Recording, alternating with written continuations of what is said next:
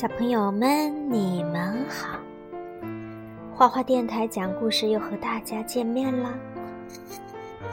今天果妈给大家念一念泰戈尔写的诗，好不好？《新月集》，家庭。我独自在横跨过田地的路上走着。夕阳像一个守财奴似的，正藏起它的最后的金子。白昼更加深沉地投入黑暗之中。那已经收割了的孤寂的田地，默默地躺在那里。天空里突然升起了一个男孩子的尖锐的歌声。他穿过看不见的黑暗，留下他的歌声的痕迹，跨过黄昏的静谧。他的乡村的家，坐落在荒凉的土地的边上，在甘蔗田的后面，躲藏在香蕉树、瘦长的槟榔树、椰子树和深绿色的甲壳果树的阴影里。我在星光下独自走着的路上停留了一会儿，我看见黑沉沉的大地展开在我的面前，用他的手臂拥抱着无量数的家庭，在那些家庭里，有着摇篮和床铺，母亲们的心和夜晚的灯。还有年轻轻的生命，他们满心欢乐，却浑然不知这样的欢乐对于世界的价值。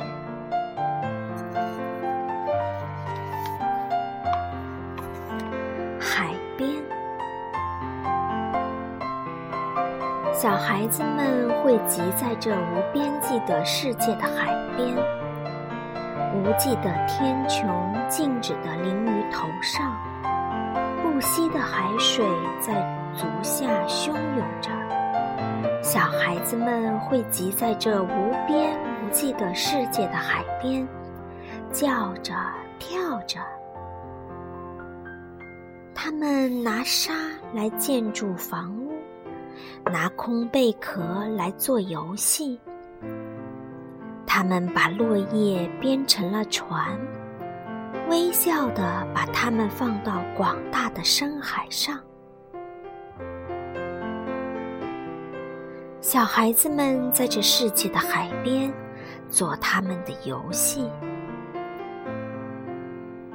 他们不知道怎么游水，他们不知道怎么放网。采珠的人为了猪下水。商人在他们的船上航行，小孩子们却只把小圆石聚了又散。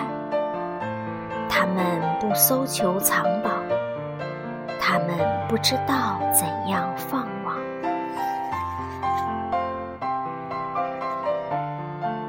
海水带着笑掀起波浪，海边也淡淡的闪耀着微笑。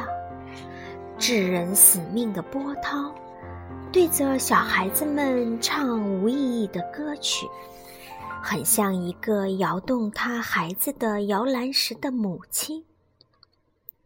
海水和小孩子们一同游戏，海边也淡淡的闪耀着微笑。小孩子们会集在这无边无际的海边，狂风暴雨漂流在无痕迹的天空上，航船沉睡在无轨迹的海水里，死正在外面走着，小孩子们却在游戏，在这无边。不记得世界的海边上，小孩子们大会记着。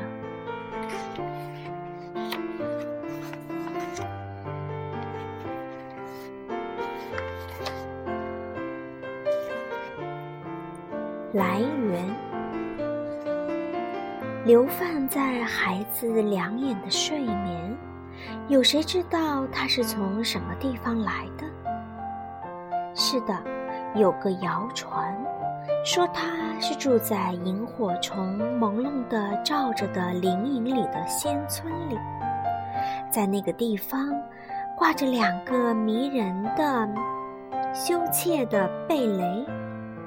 他便是从那个地方来吻着孩子的双眼的。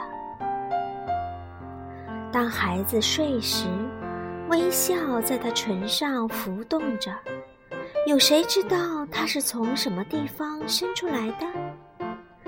是的，有个谣传说，一线新月的幼嫩的清光，触着将消未消的秋云边上。微笑，便在那个地方，出生在一个遇着青露里的早晨的梦中了。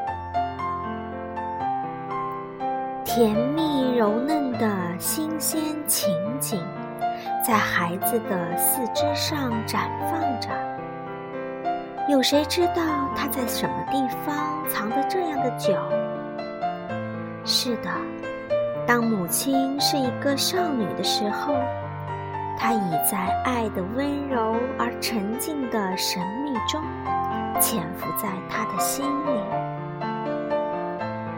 甜蜜柔嫩的新鲜情景在孩子的四肢上绽放着。